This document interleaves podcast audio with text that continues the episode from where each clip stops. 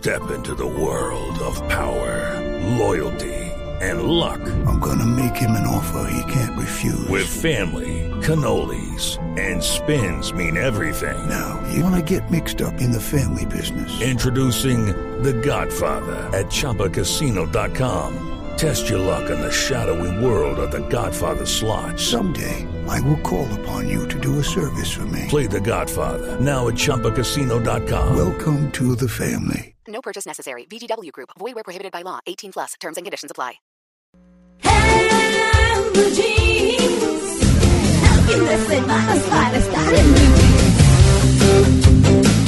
Bueno, 8 y 14 minutos de la mañana y nuestro tema central de hoy tiene que ver con la economía de las ideas. Y ustedes dirán, ¿economía de las ideas? ¿Y eso qué es? ¿Con qué se come? ¿Cómo se, se consume?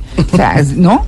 Pero bueno, es que las ideas, y no nos hemos dado cuenta de eso, nos circundan, nos rodean. A toda hora estamos pensando. El punto es cómo aterrizamos esas ideas. Y si tiene que ver con a lo que nos vamos a dedicar o con lo que vamos a hacer, pues por supuesto que es muy importante. Así que tenemos un invitado como el que más, que nos encanta, que ha venido en varias ocasiones, que es amigo de esta casa, que es Juan Carlos Contreras, es eh, uno de los publicistas más premiados de este país, es experto en marketing experiencial y hace algo que a mí me encantaría hacer algún día, que es conferencista TED. Hola Juan Carlos. Feliz de estar en Blue Radio, los escucho todos los fines de semana. y bueno, vamos a hablar de la economía de las ideas, de qué tamaño es tu idea. Bueno, eso, ¿qué es la economía de las ideas, Juan Carlos? Yo creo que hay que poner todo en contexto, ¿no? Eh, la transición que estamos viviendo en el mundo desde hace, por la tecnología de hace unos 10 años, ha hecho que las ideas cambien. Las ideas que se nos ocurren ahora son totalmente distintas a las que se, nos hubieran ocurrido 10 años atrás. Hace 10 años íbamos a comprar leche, teníamos dos referencias de leche, hoy tenemos deslactosada No. con almendras, o sea, las innovaciones y las ideas han cambiado, Claro. los estados de necesidad han cambiado y eso marca el contexto de cómo estructurar una buena idea. Lo que quiere decir que las personas y las empresas tienen que estar en permanente apertura para estar adaptándose a esos cambios del entorno. Se ha resignificado el trabajo, se ha resignificado mi oficio, Mm. se ha resignificado los modelos de negocio y como todo se ha resignificado hay que prepararnos, ¿no? Claro. Porque lo que viene es distinto. Los estados de necesidad tienen que ver con los estados y los ciclos de vida. Mm. Y eh, yo creo que eso es un buen tema para desarrollar hoy. Claro, eso es como cuando eh, hay un eh, cambio en las empresas, que la compró un nuevo dueño, que alguna cosa, y uno dice, ¿me quedo o me voy? De. ¿Me adapto a esto o no me parece y chao? ¿Cierto? Las personas siguen siendo las mismas, pero el contexto cambió. Claro. La tecnología está tan inmersa que cambió nuestros patrones de conducta Mm. y cambió los modelos de negocio. Hoy la gente es mucho más experta en cosas y eh, significa que, que los famosos revenue maps que vamos a hablar en a- aquí más adelante van a ser muy importantes para tomar una decisión de qué idea voy a ejecutar en mi vida, en mi cotidianidad. Bueno, ¿cuáles son los criterios para una idea? A mí se me ocurrió que quiero hacer una charla TED, por decir algo. ¿Cómo aterrizo una cosa de esas? No lo hagamos con mi ejemplo, Juan Carlos. Hablemos en términos generales para que todo el mundo pueda como ponerse en sintonía y decir qué criterios debe tener en cuenta para una idea. Yo pienso que yo tengo que tener en claro cuál es mi fortaleza. Cuando yo tengo claro cuál es mi fortaleza, no solamente profesional, sino espiritual y económica, yo de ahí desarrollo y estructuro una idea. Después miro la relevancia, qué tan relevante es para una audiencia esa idea o para mí esa idea. ¿Es pertinente hacerla hoy? ¿Es pertinente hacerla mañana? ¿Cuándo es pertinente? ¿Financieramente es viable la idea? ¿O financieramente no es viable la idea? ¿Jurídicamente es viable la idea? ¿O jurídicamente no es viable la idea? Oiga, qué importante eso. ¿No? El tema jurídico, uno no lo piensa. Uno no lo piensa. Eh, uno cree que todo, a ver, uno a veces tiene mucha, mucha visión, que son sueños. Sí. Si no hay acción, hay problemas. O a veces se mueve mucho, mucha acción. Y si no hay visión y no hay estrategia, Mm. pues es un- una confusión No es total. realizable. Claro, porque es que las ideas son sueños, pero los, los sueños tienen que analizarse financieramente, jurídicamente, estratégicamente, y tiene que ver con los ciclos de vida de las personas, los ciclos financieros de las personas, porque a veces cometo muchos errores. El 70% de los emprendimientos fracasan porque no, no están analizados financieramente. Bueno, Juan Carlos, pero pongámoslo en términos generales. Yo tengo una idea de hacer empanadas y, y le vamos a poner todos estos filtros que usted eh, acaba de mencionar. Entonces, a mí se me ocurre hacer empanadas porque tú me dices, eso es lo que más se vende. Entonces, ¿cuál es mi fortaleza? Yo tengo experiencia en hacer empanadas, sí. sé quién sabe hacer empanadas, sé cuál es el modelo de negocio de las empanadas, sé cuánto es el margen que deja las empanadas, sé qué clase de sitio me es viable para poner un arriendo para hacer empanadas. Lo más complicado para poner un restaurante en Colombia o para poner un restaurante en las ciudades principales es el arriendo, por decir algo. Uy, sí, los costos fijos. Sí, a Un punta de amigo- empanadas voy a pagar 12 un amigo millones de acaba de montar de- una pizzería deliciosa, Sí. pero se lo come el arriendo. Claro. Claro. Entonces, le da no. al negocio. Ujú. Pero Entonces, lleva, invirtió 200 millones de pesos y lleva ocho meses y no llegó a punto de equilibrio. Ya, sí, ya. La novena, Oh. el, el noveno mes voy a vender, perdió 200 más Y costos. en esas fortalezas uno a veces eh, le conviene meterse o no meterse en, en negocios que uno no conoce. Lo digo porque una vez mi mamá le dijo que por montar un hogar geriátrico y pregunté eh, qué sabe mi mamá de geriatría. Nada. de ahí Es la que- y- importancia. pero estaba con esa idea, ese sueño y ¡pum! Allá se estrelló. De ahí la importancia de tener claro un oficio, porque si uno se vuelve experto en su oficio, va aprendiendo los detalles de ese oficio, Mm. o relacionarse con gente que sepa de ese oficio, o asociarse con gente que sepa de esa historia, porque no necesariamente yo soy solo, la mayoría de las ideas se comparten con alguien, se hacen con alguien. Mm, Eso, ¿cómo me parece importante Claro, eso? pero mire que Juan Carlos pone sobre la mesa algo bien importante y es, por ejemplo, el ejemplo de la pizzería, que ocho meses y al noveno mes va a cerrar. Pero, bueno, ese es un caso excepcional, pero por ejemplo, ¿hasta qué punto usted debe dejar madurar las ideas? Porque claro, la gente se impacienta, pero pues tiene que pasar un tiempo prudente para saber si el negocio es rentable o no, porque se aceleran y dicen como, hey, no, es que lo quiero ya. Por eso hay que tener un financiero al lado. ¿Cierto? Uno siempre tiene que tener un amigo financiero. Busque a alguien que sepa de finanzas y de administración, pero no, pero lo- sobre todo buscar un experto en esa clase de negocios, porque hay gente que sabe de montar eh, empresas medianas o pymes o montar locales. Hay que buscar ese experto porque ese diagnóstico es como el del buen médico o el mal médico. Y uno lo puede contratar, Juan. O sea, digamos, si yo no tengo, pero no sé, busco por ahí en internet y contrato a alguien que haga un estudio de eso y le digo, "Mi, tengo, tengo esta idea. Hay que, mire, hay que la plata mejor invertida es ese diagnóstico. Claro. ¿Así? Es que a veces Claro. uno pone a soñar y después cuando se estrella con el arriendo dice, y yo pensaba que apunta no el para una planeación estratégica. el famoso estudio de mercadeo. De ¿O co- mercadeo y estu- estudio financiero y estudio de viabilidad. Ah, financiero y de viabilidad. Claro, yo digo, es viable la idea, ¿cuántos? A ver, yo digo, listo, aguanto un año, pero Mm. yo como persona natural tengo la plata para aguantar un año. Sí. Sí, porque uno no cuenta con eso, le toca pedirle prestado al tío para pagar el arriendo. Yo nunca he visto como en este año salir tanta gente de las empresas. ¿Por qué? Porque como los modelos de negocio han cambiado, los Claro. perfiles que se necesitan son distintos. Sí. Y cuando uno llega a una edad de 40 años, ya no es tan beneficioso para la compañía porque viene gente muy joven, Mm. con competencias desarrolladas, con doble dominancia, Y, háblame, y vale menos. y vale menos porque hay oferta. La- la- vienen dos dominancias. Mm. Uno por lo general tiene una dominancia. La gente nueva viene con dos dominancias. Sabe hacer productor ejecutivo, hace todo, hace guion, hace lo que sea, hace tres cosas en una y vale menos. Mm. Entonces el que ya lleva una- un cargo durante tanto tiempo ya no es tan relevante. Mm. Y esa persona toma una decisión, voy a montar otro negocio. Mm. Nos pasa a todos. Sí. Ahora, ¿qué tan viable es ese negocio? Por eso es que la clave es prepararse desde antes, financieramente, estratégicamente, para lanzarme y no tomar una decisión al vacío, porque muchas veces a los 40 años tomar una decisión al vacío es No, terrible. tenaz. Me Y Juri- equivoco y pierdo todo. Juan Carlos, eh, nos ha dado varias herramientas. Usted dice que uno tiene que hacer una planeación, que tiene que asesorarse de un financiero, de un jurídico, pero por ejemplo, el tema del emprendimiento ahora de los jóvenes en este mundo digital, pues es diferente, porque pues nos decía Mauricio, si yo quiero poner un negocio de empanadas, pues es una cosa que se consume, pero esas ideas que no son tan materiales, es, digamos, no sé, el robot que, que quiere, eh, digamos... Ayuda a hacer oficio. Sí, exacto. La una aplicación, Una, aplicación, exacto. Esas ideas, ¿cómo se materializan? ¿Cómo se logra un joven que esté escuchando en este momento Blue Jeans materializar bien su idea, proyectarla y venderla, que se la compren? que la Eso es lo que llamamos el capital social, de lo que tú vales por lo que tú ofreces. Eh, pucha, soy experto en hacer robots, perfecto.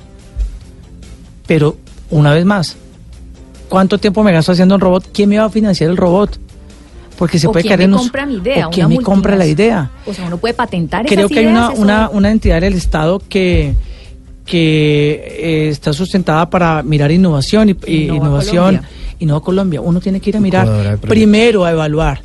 Porque, una vez más, mucho sueño sin estrategia es, es, puede ser un caos total. Entonces hay que, hay, que, hay que enmarcarlo. Cualquier idea, cualquier estrategia tiene que estar bien estructurada, estructurada y fundamentada, no sustentada solamente, sino fundamentada en números, en tiempo, porque a veces uno se desinfla y dice, uy, pucha, entonces no me da la idea. A veces uno se le baja el emprendimiento cuando un financiero lo aterriza. La innovación. Pero es mejor que me Claro. aterrice ahora Claro. es como un mal médico. Si me duele el pecho, pues voy al médico, al especialista. Si voy al general, me da ibuprofeno. Y con ibuprofeno funcionó un año. Ujú. Pero lo que pasa es que cuando ya me duele más, ya es más grave y ya ahí sí me toca meterle medicina. Entonces ya puede ser más caro el, el- el remedio que la Y si de enfermedad. pensar y pensar le roban la idea o tiene que patentarla. ¿cómo Fíjate que eh, estaba hablando acá de que de hablar de qué tamaño es tu idea. De cada mil patentes en Colombia solamente se hacen tres. no estamos adaptados, no estamos tan juiciosos para patentar las ideas, Mm. porque no tenemos esa cultura. Exacto. Estamos en esa transición de la cultura, sí. Los colombianos cada vez son más juiciosos, sí. Hay entidades del Estado que los pagan, sí. Pero hay que, hay que armarse con un equipo de trabajo, no solo. Las juntas directivas, los grandes proyectos se complementan, un financiero, un jurídico, un comercial. O sea, si todos son del mismo perfil, Mm. pues a todos se les ocurre lo mismo y y a, a las meses siguen ocurriendo la misma idea. Y el jurídico que usted estaba hablando, perdón, que es bien importante, en el tema de las empanadas, resulta que tiene INVIMA. Y si usted no tiene registro sanitario, ta luego. Claro. ¿Quién le va Sí. a comprar? No, es que son deliciosas. ¿Tiene Oiga, INVIMA? es No, que el tema, no, es que ese tema que puso ¿Ah? Mauro de las empanadas es un ejemplo perfecto. ¿Por qué? Porque uno ve venta de empanadas en todos lados y toda la cosa y uno dice, pues, sin embargo se venden, entonces yo pongo empanadas. ¿Qué pasa con Juan Carlos con esa emocionalidad y con ese, es, como qué, como ese contexto de lo que me dice el corazón con lo que actuamos los colombianos. No, es que, ay, no, fulanita, la que vende esas empanadas deliciosas, abrió el garaje de la casa y mire dónde va. Eh, no sé, Miriam Cami, que era una señora, que y mire dónde va. Pero eso tampoco es que haya ido solo creciendo de esa manera. Yo estoy seguro de que detrás de cada historia de emprendimiento hay una expertise. La historia es que yo trabajé desde pequeñito en esa empresa, fui el mensajero de esa empresa, o empecé con una cosita pequeña, ¿sí? Pero va gradualmente. Ningún gran emprendimiento empezó con todo. Todas las grandes compañías empezaron en un garaje, todas. Y no perdieron Todas. el impulso. Y no, pe- pero Planear. Y se pero- cayeron y pero, volvieron. pero el 70% no le va bien. ¿Por qué no le va bien? Porque no tienen todos estos elementos pl- planeados y mapeados. Hay buenas ideas que se caen porque están mal sustentadas financieramente. Maravillosas ideas. Maravillosas ideas. Sí. Entonces, sí hay que, hay que revisar todos los puntos, hay que analizar todos los puntos, porque toda, todo emprendimiento tiene que tener una estrategia, Ah. un análisis del consumidor. Mm. ¿Quién me va a comprar? ¿Es relevante para ese consumidor? ¿Está dispuesto a pagar cuánto? Porque si mi, mi pastel que- o mi empanada me vale 3 mil, porque Mm. es que no tengo los elementos y pago un arriendo caro, me vale 3 mil. La gente está dispuesta a pagar 2.500. Linda la idea, la empanada chévere, toda mi familia me ayudó, pero cerré. Uy, sí. Sí. Uy, sí. Pero Durísimo, cerré. ¿no? Qué complejo. Cerré. Juan Carlos, estamos en un punto muy, muy importante de las ideas, que es lo que tenemos todos, todos los días. Y cuando uno se va por los centros comerciales y ve que se están cerrando tantos locales, y ve que también por las calles se están cerrando tantos negocios, y que la gente está buscando, como, como, como decía mi papá, hay que hacerles la zancadilla al peso, ¿no? Hacen- haciéndole la zancadilla al peso, viendo a ver cómo sobresalir en una situación que está difícil, cómo superarla, eh, cómo salir adelante, cómo poder cumplir nuestros sueños, ¿no? Si se quiere, de, de inclusive ahorrar, que era la, que son las ideas, por ejemplo, Sí, que rondan a Lili. eso. Claro, entonces es, es donde uno dice, bueno, aquí hay que mirar y aterrizar ideas y estar organizado y demás, pero vamos a hablar de ideas de todo tipo y eso lo vamos a hacer en el próximo segmento. 8 y 28, ya regresamos, estamos en Blue Jeans de Blue Radio.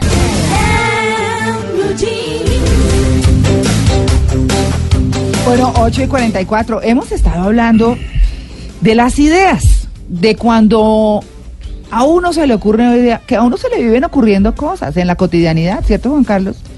Es que el ser humano tiene que estar orientado a mirar qué va a hacer en su vida. Sí, Desde lo más chiquito hasta lo más grande. claro. Sí. En cómo solucionan las cosas en la casa, en el trabajo, en la calle, en todos lados, que el colegio de los hijos o que lo que sea. En todo tiene que estar pensando, pensando, pensando. El tema es cómo hacer productivas esas ideas, ¿cierto? Y, y hemos hablado, para quienes están llegando a la sintonía de en Blue Jeans, estamos con Juan Carlos Contreras, que pues es amigo de esta casa, conferencista TED, el publicista, uno de los publicistas más premiados del país y experto en marketing experiencial.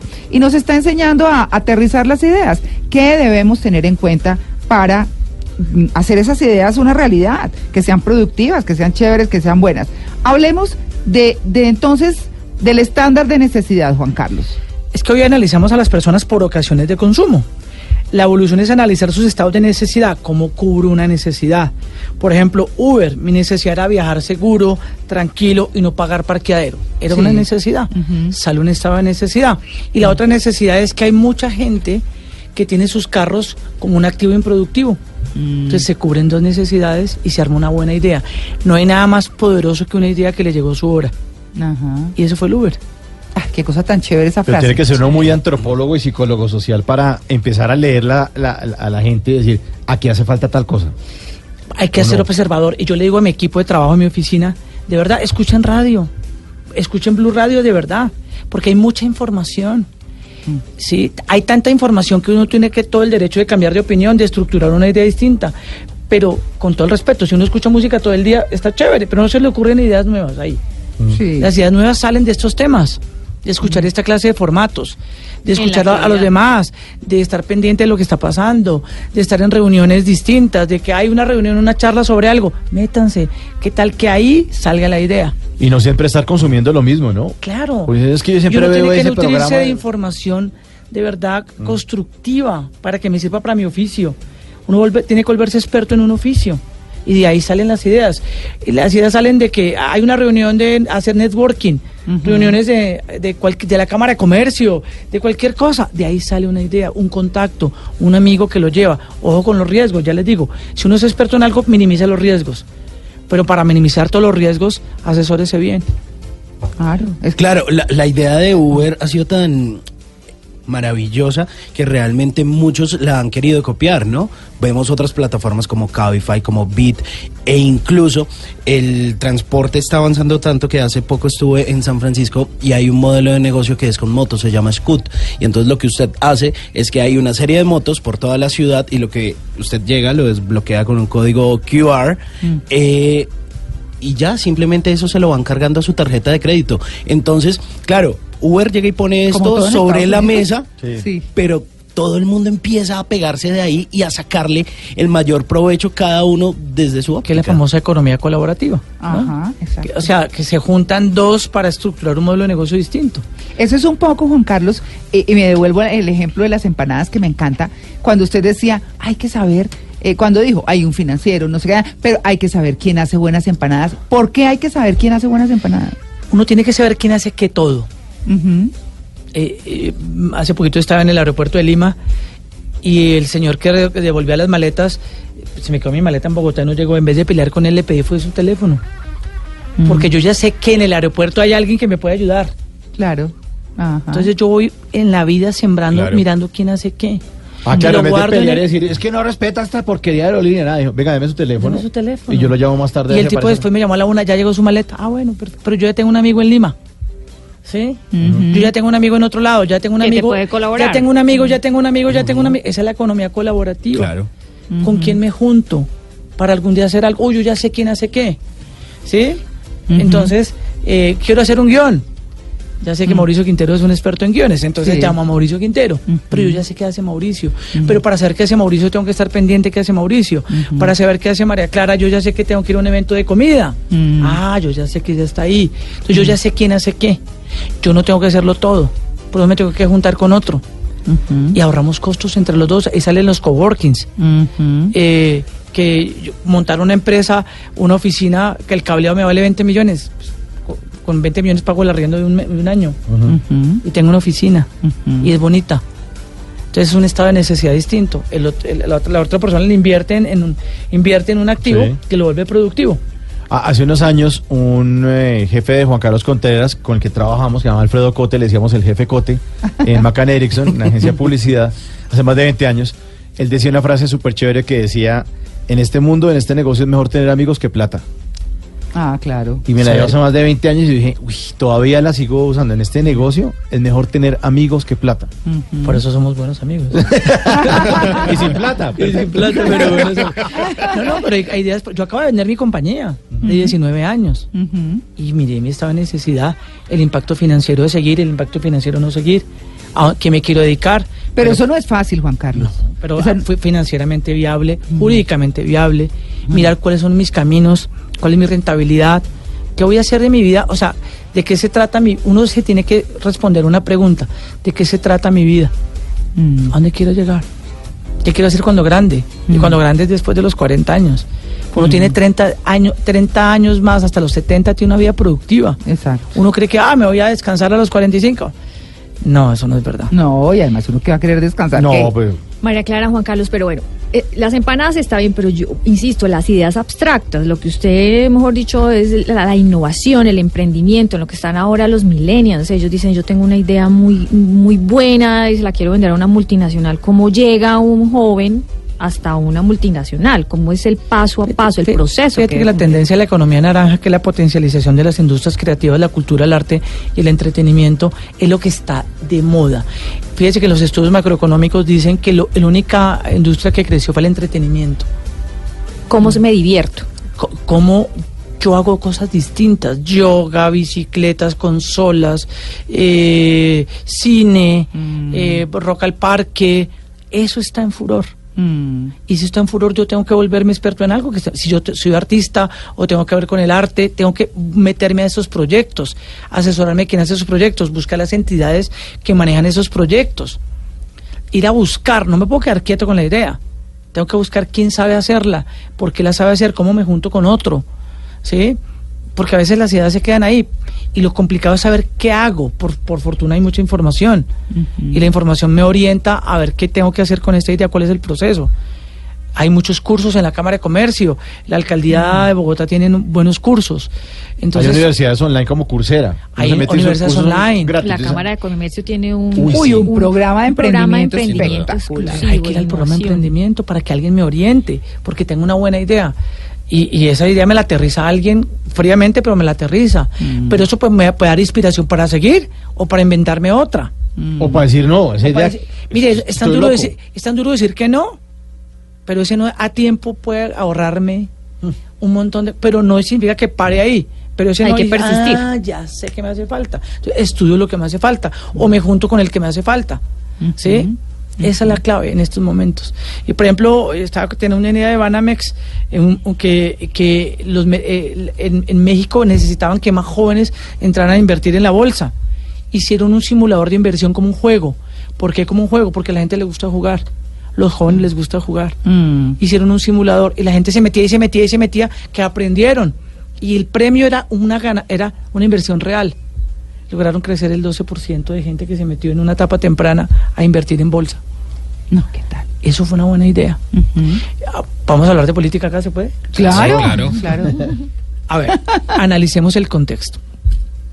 Hay un problema de educación, ¿verdad? Sí, to- total. ¿Quién duda que hay un problema de educación? Nadie. ¿Quién duda que hay derecho a hacer protestas? Nadie. ¿Quién fue el genio que se le ocurrió una idea de aprovechar políticamente esto? Petro. ¿Sí? Eso es una idea. Nos guste o no nos guste. Esa no es cara. Ni tengo que pedir asesoría financiera ni jurídica. No. Es ser inteligente. Nos guste o no, es inteligente para lo bueno, para lo, Política, claro. para lo bueno o para lo malo. Sí, exacto. ¿Sí? Pero coge la ente- gente indignada, les da poder, los lincha y después se va. ¿Pero qué capitaliza él? Votos en el futuro. Eso Claro. es una idea. Claro. Nos guste o no. Es una idea. Una idea que conquistó un público Claro. juvenil analizó la audiencia, avisó el que- impacto de sí, hacerlo, se coge un verbatim y cuando una idea se repite muchas veces se vuelve verdad. Sí. Entonces que estamos mal, que está, sí, seguramente hay cosas que no están bien y cosas que no están mal, pero hay gente muy inteligente que se aprovecha del contexto. Y el contexto determina el comportamiento de las de la gente, el comportamiento de la sociedad, el comportamiento de las ideas. Claro, porque es que genuinamente los estudiantes están marchando porque obviamente tienen necesidades y todo el mundo no tiene la misma oportunidad. Y las y las además las universidades públicas están ya cobrando los semestres eh, a unos precios que para mucha gente son muy difíciles. Es decir, todo el mundo no tiene la misma capacidad económica para pagar unos semestres costosísimos ni mucho menos y casi muchas veces ni baratos. Entonces, ¿qué se está buscando? Pues obviamente la, la universidad gratuita, pero detrás de eso hay unos intereses políticos que cuando uno va a mirar, y en eso que usted dice, Juan Carlos, es tan importante que el financiero, que el jurídico y no sé qué, y cuando uno mira las finanzas del país, ¿cuándo va a ser cierto que realmente ese señor que se está aprovechando de esos estudiantes eh, con una excelente idea, como dice usted, Juan Carlos, y que los pone a marchar y los hucha? Sí, no sé qué, y tal, y todos, y tal. Lo que quiere es llegar al poder, y cuando No llega al poder no va a tener la plata. Es así. Es una estrategia. Es así, los está usando, como Pero dice usted. ahí da la importancia de pasar de los argumentos a los fundamentos. Ajá. Sí, entonces uno, cuando le explica a un grupo de personas qué es, ah, las finanzas vienen mal, ah, ¿y qué haría usted con esa plata? Ah, pero si no hay educación detrás de esto, Mm. que creo que es un problema de comunicación que tiene el gobierno pasado Mm. y este gobierno todavía, entonces la gente no entiende. Mm. Y al no entender, pues se deja auchar, teniendo la razón, o digamos que no tiene la razón.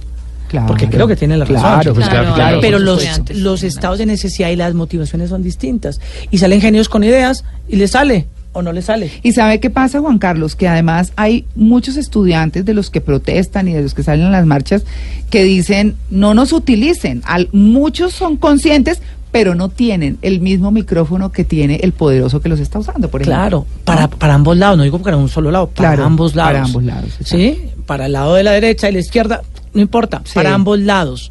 Entonces hay que tener el contexto claro y hay que, por eso es tan importante llenarse de fundamentos. Mm. Por eso hay muchos muchachos que el, el argumento es, los si, si quieren marchar, no se encapuchen. Claro. Está claro, bien. lo vimos en Bogotá, Y la marcha otra- de los y lápices, eso es el- tan bellos los estudiantes con sus lápices. Eso está muy con- bien. Sin, Y- sin y ningún realmente- tapujo, digamos, Y y eso es una- limpiaron todo lo que hicieron los vándalos. Es, un idea. ejemplo. Y fue- pasó, la audiencia dijo, estoy de acuerdo, es relevante sí, pertinente sí, es una idea. Micho, las ideas vienen desde lo más chiquito hasta lo más grande, de lo más trascendental a lo menos trascendental. Las ideas son hasta para armar un paseo, hasta para ir al cine. Ujú. ¿A ¿Dónde voy? ¿El martes es más barato? ¿El miércoles me alcanza o no me alcanza? Es una idea. Voy los martes, compro los paquetes y los guardo en mi bolsa y voy al cine. Es una idea. Mm. ¿Sí? O sea, pero todas las ideas sí tienen un impacto financiero y un impacto emocional. Entonces hay que saberlas capitalizar en ese sentido. Administrar. Bueno, y administrar, administrar. se nos acabó el tiempo, Juan Carlos. Está buenísimo el tema. ¿Se nos queda algo? No, no, yo creo que, que, que escuchar esta clase de formatos es interesante porque a todos nos abre la mente para poder seguir buscando y orientando mi vida hacia lo que, hacia, hacia lo que necesito. Entonces yo creo que eh, por eso es tan útil esta, eh, eh, estas, estas herramientas que da programas como Blue Jeans que, que hacen que la gente reflexione y pasemos de la reflexión a la acción. Sí. No tanta reflexión. Accionemos. Vamos Sí. a la Cámara de Comercio, buscamos el emprendimiento, hagamos acá. El sábado, en vez de levantarme a las 10, me levanto a las 8 y voy a la Cámara de Comercio. Sí. O voy a otro lado. O, o si quiero mejorar, voy al gimnasio. O sea, tengo que darle prioridad a mis ideas. Mm. Priorice. Tengo cinco ideas, priorícelas. Y hágalas. Mm. Escríbalas. Hágalas. Hágalas. Mm. Que algún día, alguna le va a resultar. Bueno, sea juicioso. Eso es en últimas lo que toca y, y estar enterados, estar informados, eh, investigar de lo que se quiere uno, claro, de lo que uno se quiere meter, hay que investigarlo muchísimo. Entonces, pues bueno, Juan Carlos, siempre es un gusto tenerlo acá, muchas gracias. Feliz de compartir con este maravilloso equipo. Bueno, a Juan Carlos lo recuerdo siempre porque él nos regaló para en Blue Jeans lo que nos llevamos puesto. Dijo un día que en este programa uno siempre se llevaba algo puesto y que por eso le gustaba. Y yo dije, ah, entonces al final, Mauro, y si no está Mauro Simón, siempre decimos que nos llevamos puesto. Hoy nos llevamos puestas cosas muy importantes. Sí, muy importantes.